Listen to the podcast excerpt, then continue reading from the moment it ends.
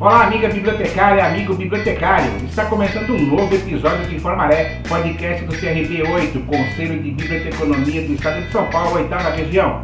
Hoje, o Informaré traz a segunda parte do quarto e penúltimo encontro do quarto CIGESP, Seminário Internacional de Gestão do Patrimônio Histórico em Contextos Ibero-Americanos, com o tema central Cinematecas e o Direito à Memória. A condução dos trabalhos ficou por conta da presidenta do CRB8, Ana Cláudia Martins, e a palestra foi da museóloga Fernanda Coelho, com o tema Reflexões sobre as crises históricas da Cinemateca Brasileira. Fernanda trabalhou por 30 anos na Cinemateca Brasileira, tendo sido coordenadora de preservação da Cinemateca. Fernanda fez um relato dos cinco incêndios que atingiram a Cinemateca Brasileira nos anos de 1957, 1969, 1982, 2006 e 2021. Ela ressaltou que o nitrato de celulose, material utilizado para a gravação de audiovisuais, foi o responsável por quatro dos cinco incêndios e trata-se de um produto de difícil extinção em comum, os dois primeiros incêndios tiveram como fatores a falta de experiência em lidar com o nitrato de celulose e a estrutura precária de pessoal. Já os principais fatores que contribuíram para os incêndios de 1982, 2006 e 2021 foram administrativos e políticos. Fernanda ressaltou um ponto nevrálgico nesses anos todos de existência da Cinemateca Brasileira, que é a redução gradativa e periódica do quadro de técnicos que são responsáveis pela preservação do acervo composto por cinco encontros virtuais com temas distintos entre os meses de agosto e novembro de 2021, o seminário trouxe como novidade a parceria com o CRB8, Conselho de Biblioteconomia do Estado de São Paulo, oitava região, que passa a integrar o time de participantes e está totalmente integrado ao assunto principal, inclusive com a coordenação dos debates feita pela presidenta Ana Cláudia Martins. Escute agora a íntegra da apresentação da museóloga Fernanda Coelho. Obrigado, Ana. Eu agradeço a, a, a, vocês pelo convite e a oportunidade de falar sobre a Cinemateca Brasileira, que é uma instituição na qual eu trabalhei mais de 30 anos da minha vida e que, obviamente, eu tenho uma grande paixão, não só pela Cinemateca, mas como pelo audiovisual, como memória, né, como cultura. Então, a minha fala vai centrar, sim, na, nas crises da Cinemateca Brasileira, mas na tentativa da gente aprender um pouco o, o que acontece nessas crises, né? E eu vou pegar só para poder ter uma linha de raciocínio os cinco incêndios que a Cinemateca Brasileira teve. Obrigado, Tiago, por ter compartilhado. Os cinco incêndios que a Cinemateca Brasileira teve, é, para a gente ter uma linha de trabalho, porque eles também representam momentos interessantes. É, deixa eu Bom, é, esses foram os cinco incêndios que a Cinemateca Brasileira teve, quer dizer, um em 57, outro em 69, 82, 2006 e 2021.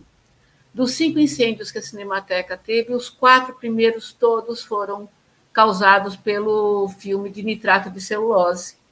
E eu vou falar um pouco, então, sobre o que é isso, para é, como a gente está num, está num encontro que não é exatamente específico do audiovisual, eu acho que preciso dar alguma, uh, alguma indicação do que é tecnicamente do que eu estou falando. Então, vocês vão me. Para quem já conhece o assunto, me desculpa, para quem não conhece, provavelmente vai gostar de saber.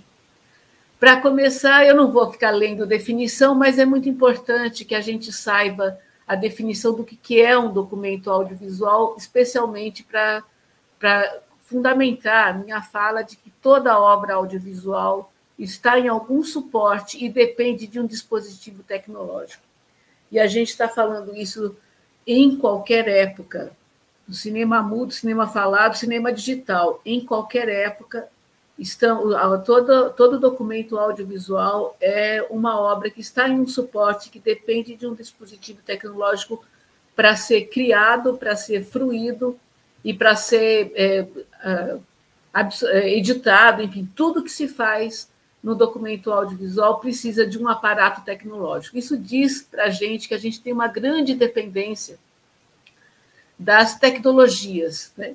porque é, o audiovisual, eu gostaria de falar cinematografia, que é uma palavra mais simpática para mim, mas no sentido de envolver todas as formas de imagem e movimento em qualquer suporte, né? É fruto direto de uma indústria cultural. e tem um comportamento bastante industrial. Né? Então, os suportes que são criados, os sistemas de gravação, de edição, etc., qualquer o tipo de material que se usa, são decisões industriais, são decisões de custo-benefício, não de longevidade ou de qualidade exatamente. Né? Então, é, eu vou passar rapidamente. Assim, a, a, maioria dos suportes audiovisuais tem uma, uma, estrutura sanduíche, digamos assim. Ele tem uma estrutura físico-química híbrida que mistura elementos orgânicos e inorgânicos. Esse, esse aqui seria o, uma película cinematográfica, porque eu vou centrar o nitrato de celulose é uma película cinematográfica. Esquematicamente tem esse, esse formato, você tem um suporte, que no caso da gente vai falar sobre o nitrato é nessa camada, e uma camada de emulsão que tem os elementos que formam a imagem, a gelatina que serve como um aglutinante do suporte com esses elementos formadores de imagem. Aqui tem um corte proporcional né, do, do, de uma película, aqui a gente vê seria um filme colorido que tem várias camadas, então tem sempre um suporte plástico, tem sempre corantes ou prata para formar a imagem e uma gelatina que serve de aglutinante para juntar uma parte na outra. Isso vai se repetir, essa mesma lógica vai se repetir nas cintas magnéticas, nas fitas de vídeo, que tem sempre um suporte plástico, uma emulsão e um elemento metálico que vai, vai carregar a informação magnética, não importa em que época a gente está falando isso, quer dizer, essa estrutura é desde a fita cassete até o LTO de hoje em dia.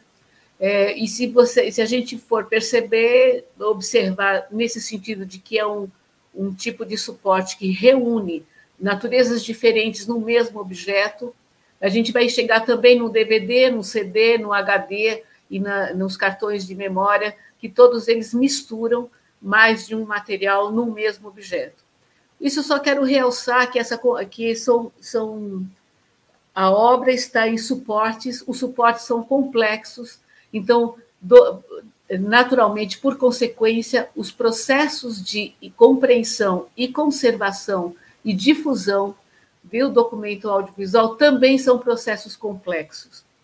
Então, uma vez pensando nisso, né, Vou explicar então o que, que é o incêndio nitrato, provocado pelo nitrato de celulose. A, a, primeira película cinematográfica, quer dizer, o, o, cinema nasceu na película cinematográfica com base de, de nitrato de celulose. Então, esse, essa base é um, um plástico que, cuja, que chama nitrato de celulose, cuja composição é muito instável quimicamente, que se deteriora só com a umidade do ar que gera calor no, no próprio processo de degeneração e que entra em combustão espontânea, espontânea, espontânea, espontaneamente, e quer dizer que ele não precisa de chama para pegar fogo, basta calor.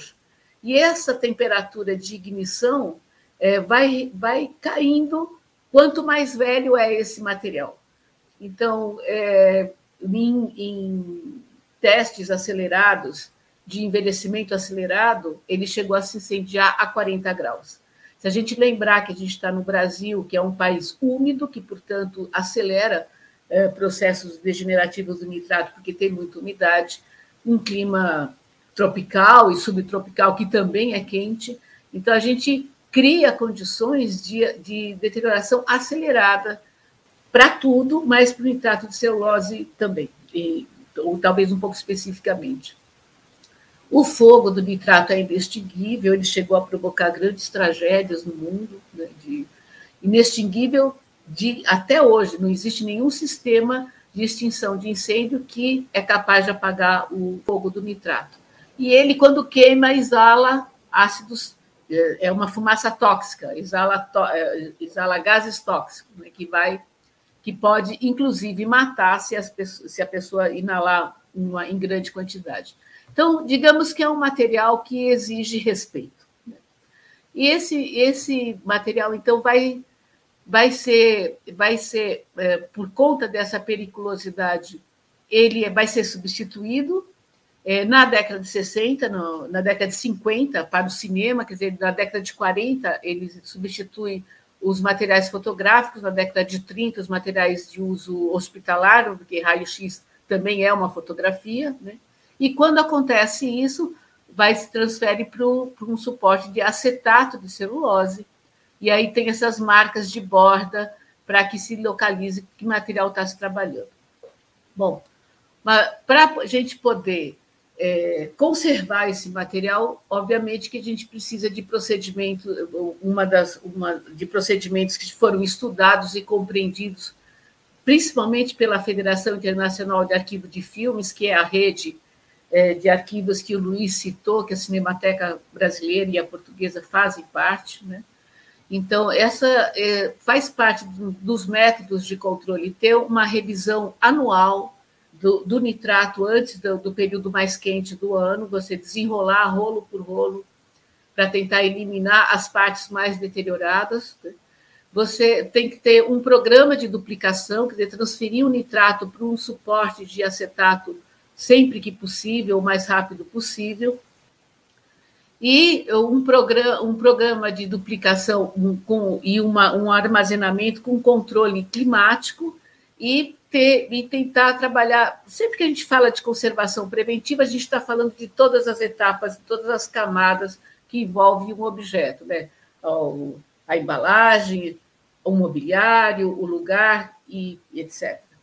Então, para a gente tentar entender esses, esses, já entrando já na Cinemateca Brasileira e tentar entender qual foi a participação do nitrato e do contexto histórico que a gente estava para cada incêndio aconteceu, eu, eu selecionei alguns critérios para a gente poder estudar. Então, o conhecimento técnico da equipe da época, se existia ou não uma equipe especializada, qual era a infraestrutura que tinha a Cinemateca naquela época, os recursos financeiros e as políticas institucionais.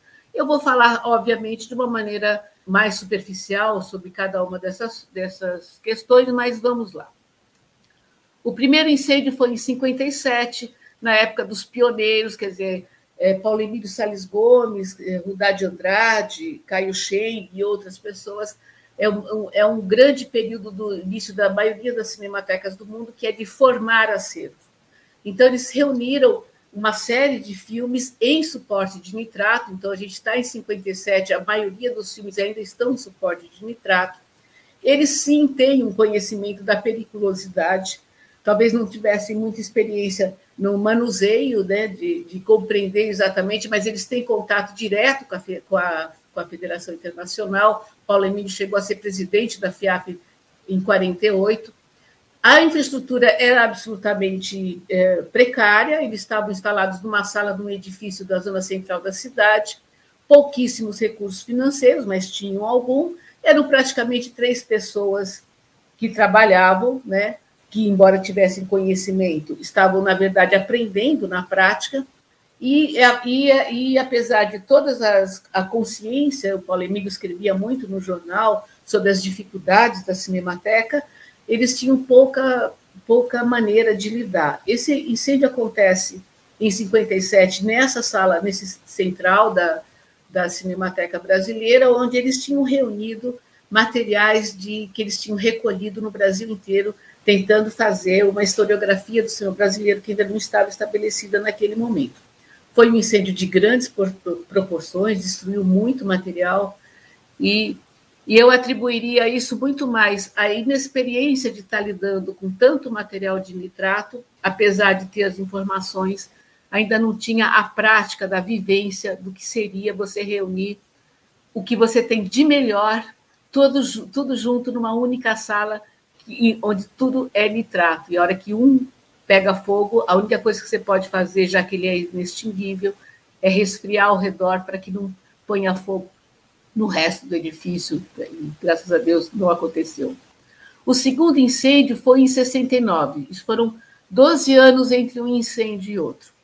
É, depois do incêndio de 57, a Cinemateca tem que sair do lugar que está, ela vai para o Parque do Ibirapuera, e nas condições possíveis, porque era, foi uma sessão de, de espaço, né? a prefeitura emprestou espaços, e o Parque Ibirapuera, para quem conhece São Paulo, é um parque bastante grande, e o acervo foi todo distribuído nas guaritas do parque. Então, eles, o acervo ficou distribuído em nove guaritas. O acesso era bastante dificultado. E naquele momento, em 69, só tinha duas pessoas. Uma a Lucila Bernardet, que era professora de, de, da ECA, da Escola de Comunicação e Artes, no curso de cinema, e um funcionário da prefeitura que começou como faxineiro e aos poucos foi sendo ensinado a lidar com, com um acervo fílmico e, e que era a pessoa que, que manipulava todo, é, todo o acervo, porque a, a Lucila é, dava orientação, mas ela é, não era ela que manipulava o acervo, porque ela tinha outras atribuições. O Aloysio é quem ficava na Cinemateca o tempo todo lá no Parque do Ibirapuera.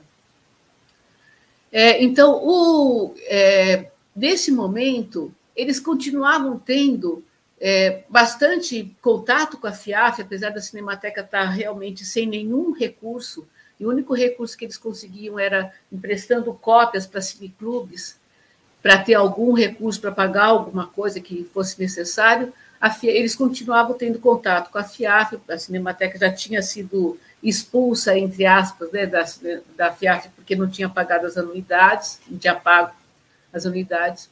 A infraestrutura era, um, era o, o acervo distribuído por guaritas do parque e um galpão onde ficavam é, o que não era de nitrato, os filmes de acetato e os documentos em papel e fotografias e tudo mais. Recursos financeiros praticamente nenhum, a equipe era essa que eu descrevi, e apesar de ter toda a consciência de, da necessidade do que deveria ser feito, eles não estavam absolutamente incapacitados de fazer, porque simplesmente não existia mão de obra. A Lucila conseguia muito, muitas vezes que alunos fossem fazer trabalhos voluntários e algumas coisas, alguns sistemas de, de, catalogação foram iniciados, mas obviamente que isso não tinha, não finalizava, né? O outro incêndio, ah, quando acontece esse incêndio em 69, a Lucila pelo menos consegue, que a prefeitura, que a, que a administração do parque construa umas casinhas que vão que, ao lado do galpão onde eles ficavam, para que o acervo fosse reunido pelo menos perto deles. Né? O outro incêndio acontece 16 anos depois, é em 82. A gente já tem uma condição bastante diferente. A gente tem um, uma nova turma que entra aqui, cinco pessoas, que ex-alunos da Escola de Comunicação e Artes, que eram alunos de Paulo Emílio, resolveram assumir a Cinemateca, e nesse momento a Cinemateca acho que acompanha um movimento que é mundial dos arquivos audiovisuais, que, que é na segunda metade do século XX é, eles partem para uma coisa bastante mais técnica. Então, é, eu estou falando datas muito aproximadas, e, mas pelo que eu conheço dessa história, é, mas o primeiro, é, de 1930, da, da, década de 30 do século 20, quando surgiram as primeiras cinematecas, até mais ou menos a década de 50, 60, é, tem todo um, um, trabalho muito centrado em, em reunir acervo. Da década de 60 70 para frente, tem um trabalho muito concentrado em aprender a conservar corretamente, a desenvolver os sistemas é, de catalogação e de dar acesso de uma maneira bastante contextualizada. É, então, nesse segundo momento, apesar de ter técnicos que, que é, estavam muito bem informados, um deles tinha sido tinha feito um, um, um estágio na Cinemateca Alemã. Eles estavam refazendo toda a estrutura da Fundação Cinemateca Brasileira, que já estava juridicamente é, irregular, que estava sem recursos, eles trabalhavam voluntariamente, e, de repente, acontece um, um incêndio de 82. Né? Então, na verdade, eles, apesar de toda a consciência, apesar de já ter uma estrutura técnica um pouco melhor, de ter mais dinheiro para poder trabalhar, talvez soltasse também, apesar de eles, inclusive, saberem da revisão, que da necessidade da revisão anual, talvez soltasse a experiência do incêndio para que pudesse é, priorizar no trabalho deles a revisão. Então, a partir de 1982, a revisão anual foi como uma lei que se respeitou é, durante muitos anos, né? E essa, essa e para como uma política de, de proteção, de consciência de que o acervo tinha, de que o arquivo tinha poucos recursos eles resolveram reduzir o número de nitratos, repatriando os, as obras que eram estrangeiras, que não eram brasileiras, para poder concentrar os esforços nas obras brasileiras. O quarto incêndio acontece, portanto, em 2016, 31 anos depois do incêndio de 82. Isso, para mim, já a primeira, a primeira eh, informação é que os procedimentos funcionaram, porque foi, eh, foram muitos anos sem nenhum acidente. Quando aconteceu esse acidente em 2016, ele, ele foi como o resultado de uma crise que começou em 2013. Então, a Cinemateca nos anos, a Cinemateca cresceu muito nesses, nesses, nessas décadas todas, mas especialmente no início dos anos 2000, ela teve um momento bastante é, especial, que ela teve muito dinheiro, conseguiu muito dinheiro, muito apoio financeiro, estatal, inclusive, e ela é uma entidade estatal, passou a ser, em 80, a ser estatal em 84, era uma fundação sem fins lucrativos antes disso. Né? Ela chegou a ter cerca de 150 pessoas trabalhando, técnicos trabalhando na Cinemateca, é, um, um, projeto que, que acabou implantando o laboratório de restauração analógica e digital. O laboratório tinha analógico desde 77, mas ele cresceu muitíssimo.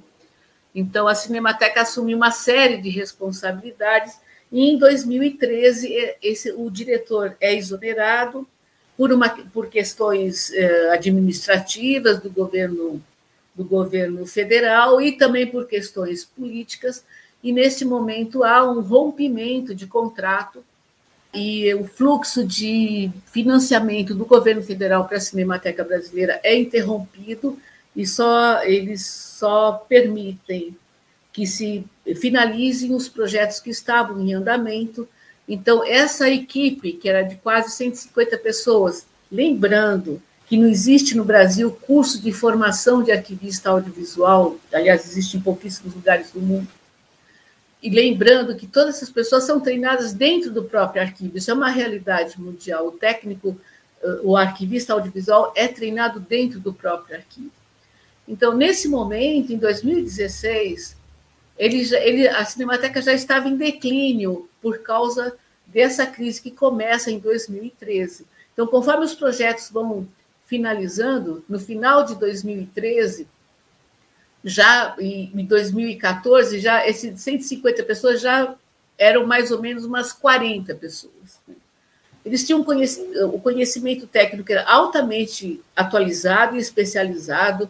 A Cinemateca tem uma super infraestrutura na Vila Clementina e tinha uma outra estrutura na Vila Leopoldina, que, onde, que foi onde aconteceu o último incêndio de 2021, nessa segunda sede. Né? Tinha laboratório de restauração, tinha capacidade de digitalização, de fazer back to film, tinha uma equipe grande é, é, fazendo filmografia, fazendo, enfim, trabalhando com os, os documentos correlatos. Em todos, todos os setores da Cinemateca estavam bem servidos, de pessoal e de equipamento possibilidade, capacidade de trabalho.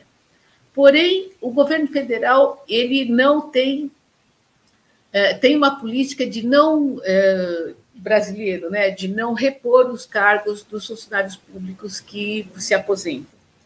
E essa diretoria que finaliza em 2013 também tinha uma política de, de privilegiar a, a contratação, a terceirização, como se chama aqui, das pessoas, é, dos técnicos. Então, quando há um corte de verba, há, na verdade, uma total impossibilidade de manter os técnicos da casa para dar continuidade aos processos que tinham sido ampliados e implantados. Enfim. Então, a gente tem, dessas 150 pessoas, um terço no máximo seriam pessoas estáveis, que funcionários públicos que tinham, que podiam segurar a barra da, da penúria, como, aliás, todas as crises anteriores, historicamente, todas as crises da Cinemateca, até a, atualmente, tinha sempre um grupo mínimo de pessoas que, que conseguiam manter, de alguma maneira, fazendo as atividades mínimas, né?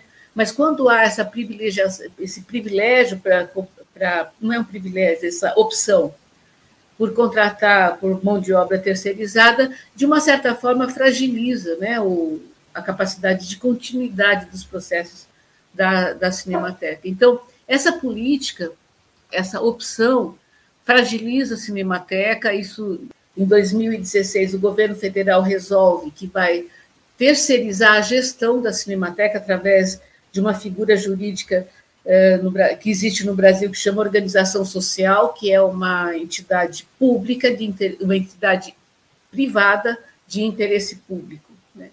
e assume uma organização social para gerir a Cinemateca que não tinha a menor expertise em arquivos audiovisuais, e o, o incêndio acontece no nitrato, porque não houve revisão de nitrato de 2015 em diante, porque não havia, a equipe estava muito reduzida e não havia condições de fazer isso.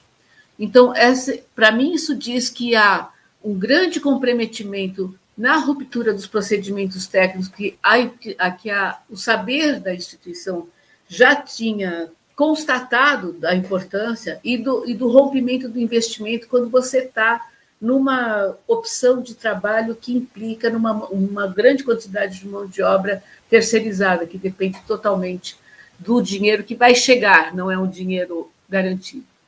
E aí, cinco anos depois, acontece agora em 2021 um incêndio que não é por nitrato, dessa vez não foi, não foi falta de, do procedimento, mas em 2019, em 2020, na verdade, há um rompimento do contrato com essa organização social que foi contratada pelo governo federal em 2016, tinha um contrato que valia até 2021.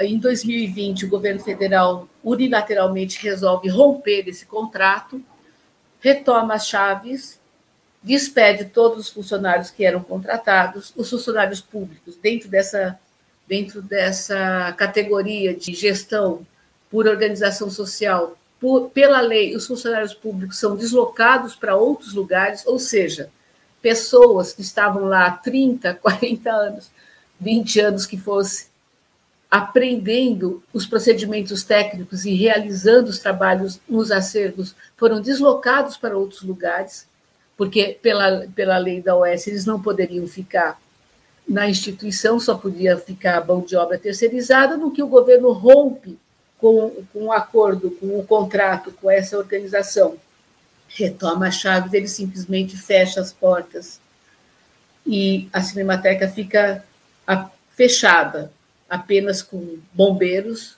e faxineiros. Então, nesse momento, quer dizer, conhecimento técnico de quem, se não tinha nenhum arquivista lá dentro. Né? A estrutura adequada estava lá inteirinha, a gente tinha todos os equipamentos, a gente tinha todas as possibilidades de fazer um excelente trabalho, mas não tinha um ser humano especializado que pudesse fazer esse trabalho.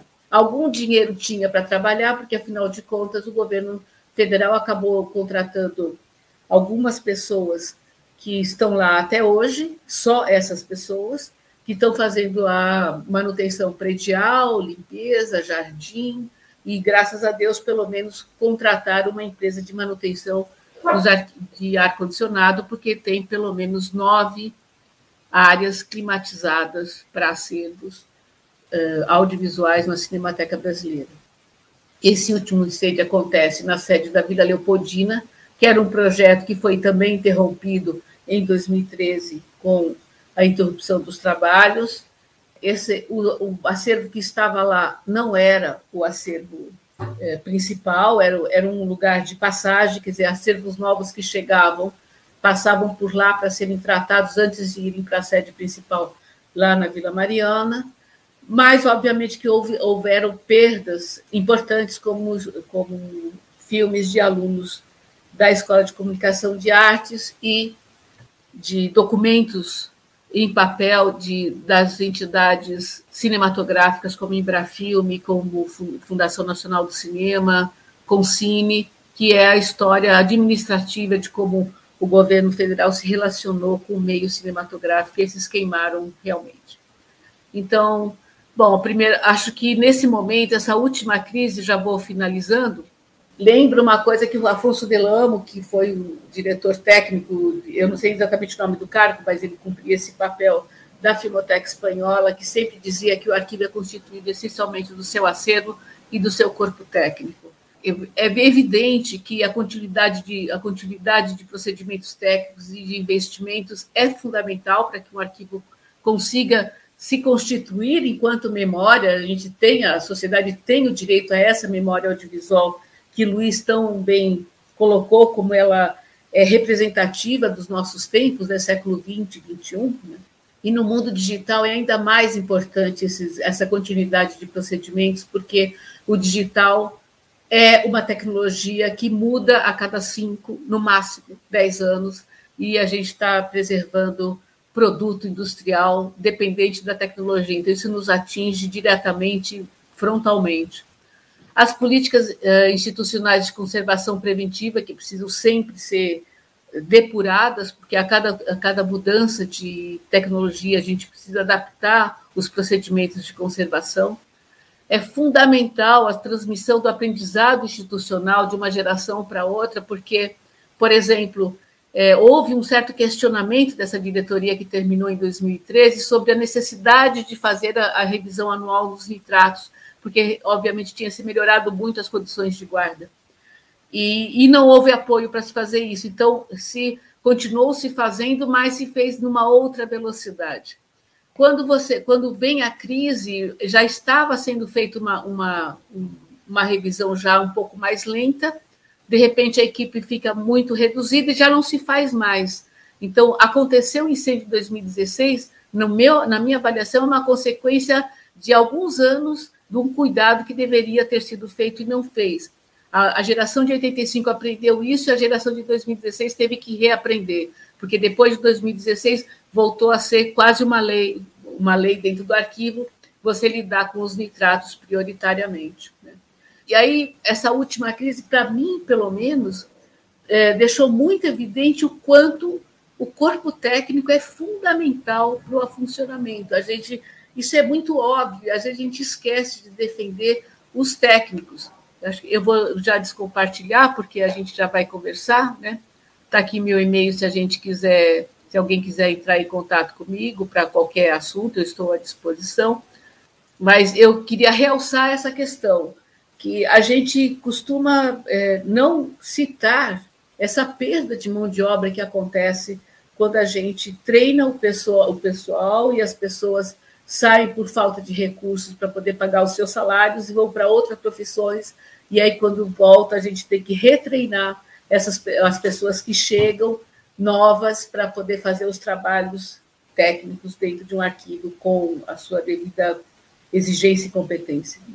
Então, acho que, para mim, a grande lição nesse momento dessa última crise foi precisamos priorizar os técnicos e criar condições para que eles permaneçam na instituição. No próximo episódio, o podcast Informaré traz o painel de debate do quarto e penúltimo encontro do quarto CIGESP, mediado por Valéria Valls, coordenadora do curso de Biblioteconomia da Fundação Escola de Sociologia e Política de São Paulo.